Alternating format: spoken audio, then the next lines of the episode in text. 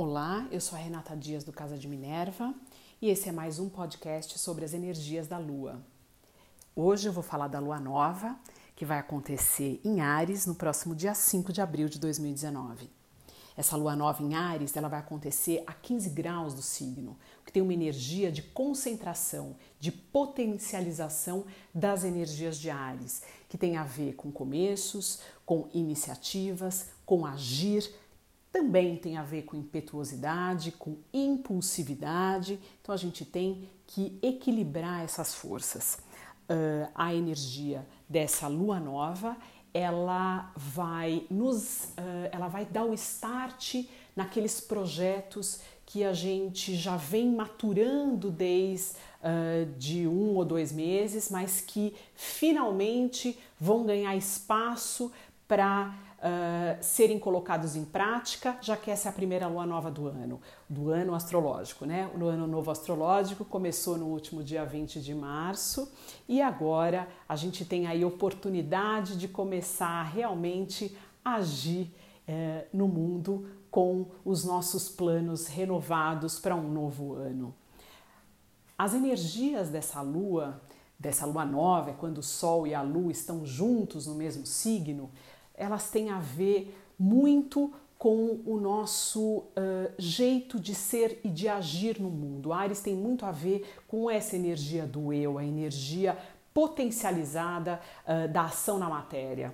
A gente provavelmente terá aí uh, nesse período alguns insights de que de quem realmente somos, do que realmente queremos. Provavelmente iremos enxergar pontos que até então estavam um pouco escondidos, questões ainda mal resolvidas e que a gente precisa mover para que a gente aceite esse desafio desse novo ano, para que a gente nasça para um novo ser que precisa se uh, reenergizar e começar a agir diferente a partir de agora. Né? A gente tem que deixar para trás quem a gente era e assumir o nosso novo eu.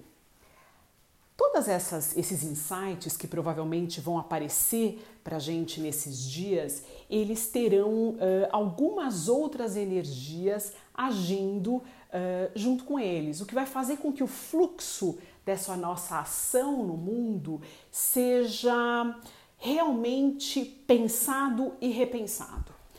Uh, a ação impulsiva e a necessidade de, de ir para fora, de agir no mundo de Ares, ela está sendo uh, enfatizada pelo uh, por Marte, né? Marte é o regente de Ares, então essa lua nova tem como regência Marte e Marte está em Gêmeos. Gêmeos é um signo mutável, ele é um signo mental, ele tem a ver com trocas, ele tem a ver com amplitude, ele tem a ver com comunicação. Uh, Ares e Marte, Marte, né, o, o, regente de Ares, tem a ver com o corpo físico, tem a ver com uh, uh, solidez na forma de agir, tem um pouco sim de agressividade, de necessidade de se impor. Então a gente tem que tomar um pouco de cuidado com a nossa comunicação, para ela não ser extremamente ofensiva ou elas ter, é, ou a gente falar coisas sem pensar pensar ali, ter um pouco de, de cuidado com a comunicação, até porque a gente está com o Mercúrio agora andando, ele ainda não está totalmente andando, mas para o meio de abril ele vai estar tá realmente indo no caminho, mas ele já saiu da retrogradação, ainda está em peixes, o que faz com que a gente ainda continue tendo é, essa capacidade de lidar com o nosso mundo interno, de tentar uh, receber insights e, e, e, trabalhar com a nossa intuição, ainda isso está agindo, né? Mas uh, com essa energia de Marte em, em Gêmeos, a gente pode ter, a gente tem uma tendência à ansiedade. É muita informação, parece que tem muita coisa acontecendo ao mesmo tempo. Olha só, energias uh, de começos, as ideias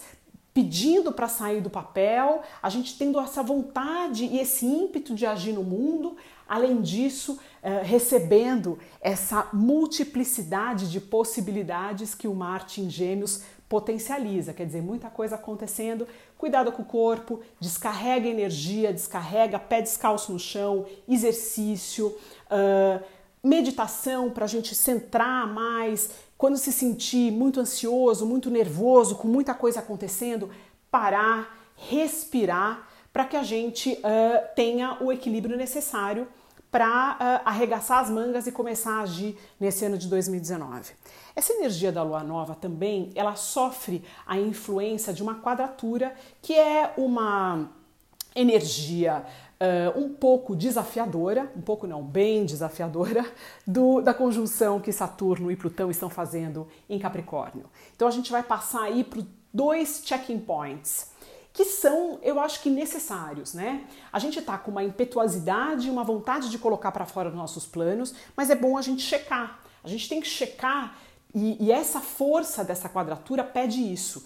Todos os planos que você vai colocar para fora, eles têm que estar tá, uh, extremamente muito bem estruturados, eles têm, têm que ter uma um, eles têm que estar, ser corretos, ou seja, uh, ele não pode prejudicar ninguém. Isso é muito sério quando a gente tem ali Saturno em Capricórnio, ele pede uma seriedade, uma responsabilidade em relação a tudo aquilo que a gente vai fazer. O Plutão tem a ver com mudanças, mudanças internas, checar se aquilo realmente vem de dentro de você, se aquilo é verdadeiro, se aquilo uh, ele ressoa uh, com a sua verdade. Porque tudo que for mentira, tudo que for uh, ardiloso, tudo que for irresponsável, não vai conseguir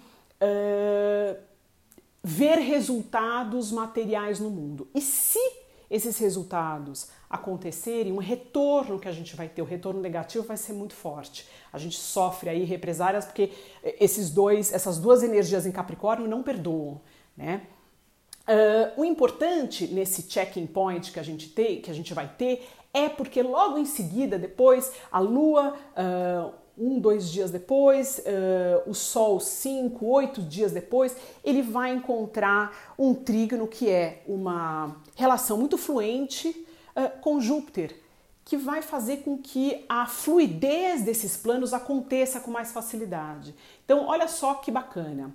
Vamos colocar no papel o que a gente quer, vamos checar internamente com essa lua nova o que, que tem dentro da gente, o que, que não serve mais que a gente teve que já eliminar ou tem que eliminar nesse período.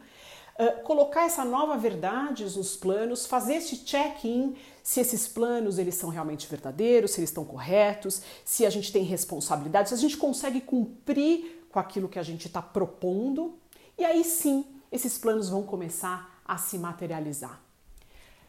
É uma, é uma, uma época que a gente que exige da gente uma seriedade muito grande. Esse ano está pedindo isso com essa conjunção de Saturno e Plutão. É importante checar Onde, essa, onde Capricórnio está no seu mapa natal, vai ser a área onde vai ser exigida uma maior responsabilidade, uma necessidade de se reestruturar, de ter uma estrutura mais sólida, de ter bases verdadeiras e reais para que seus planos, para que você, para que tudo que está acontecendo ali relacionado àquela casa realmente uh, uh, evolua, que aconteça, né?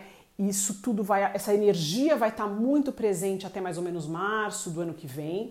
E algumas pessoas dizem se a gente sobreviver até lá, a gente vai toca depois com uma facilidade impressionante. Então é ano realmente de ter responsabilidade com a gente mesmo, não dá mais para guardar e colocar as coisas embaixo do tapete. A gente tem que encarar tudo aquilo que ainda está mal resolvido, tudo aquilo que precisa ser estruturado, tudo aquilo que precisa ser visto, todas aquelas uh, questões que a gente deixou para lá achando que ia se resolver sozinhas, elas vão aparecer. E elas vão aparecer quase que uh, instantaneamente até maio.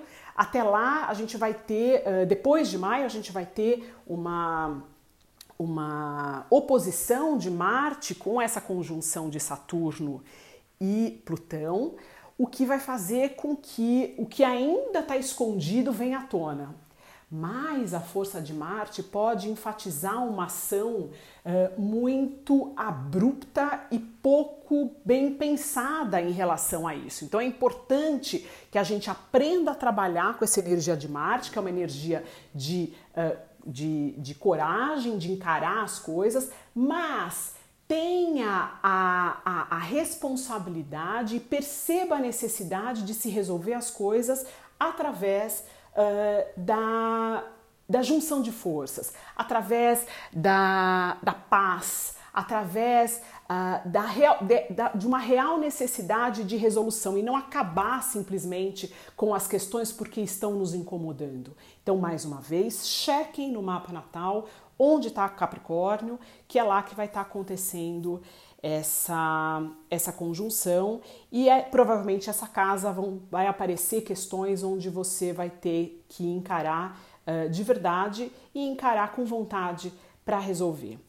Uh, outra energia que está apoiando toda essa ação quase que uh, quase que guerreira, ação guerreira, quase não, super guerreira de Ares é Vênus, Netuno e Mercúrio, que agora, como eu já falei, já saiu da retrogradação, todos eles em peixes, eles estão fazendo um trígono com o nódulo norte em câncer, o que faz com que a gente encontre uh, dentre essa necessidade nossa de nos colocar para fora, de agir no mundo, que dentro da gente a gente sabe que tem um porto seguro, a gente tem um refúgio seguro uh, e que nos apoia sempre, que está uh, dentro do nosso uh, coração, que está dentro da nossa mente, aquele lugar de quietude. Então, durante essas energias, se você perceber que está ficando muito pesado, tem muita coisa acontecendo, muita coisa que não está saindo do jeito que você quer, para, se volta para dentro, entende que você está sempre protegido, você está sempre amparado.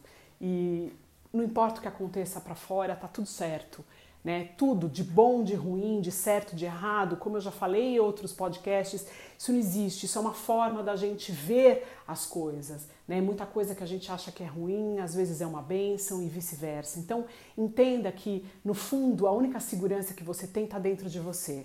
Você encontrando aquela segurança interna e sabendo que está tudo certo, você tem força para encarar todos os desafios que vão aprender, que vão aparecer, e esses desafios vão aparecer sim, mas eles têm todos um propósito maior. E que maravilha, que oportunidade incrível a gente tem de estar tá sempre aprendendo. Então, hora de arregaçar as mangas, enxergar aquilo que tem que ser enxergado, começar a colocar para fora, tirar do papel todos os nossos planos, mas checando todas as variáveis, checando a nossa responsabilidade, o porquê da gente querer determinadas coisas, né? Fazer essas avaliações vão ser extremamente necessárias para que a gente toque aí, a gente tenha uma vida realmente verdadeira, a gente tem uma vida que a gente possa lá na frente se orgulhar e falar: vive bem, vive direito, vivi feliz, tomei as decisões eh, da melhor forma possível, agindo com as informações que eu tinha naquele momento. E jamais se culpar, não há culpa, não há nada de errado, a gente está aqui para viver, para evoluir.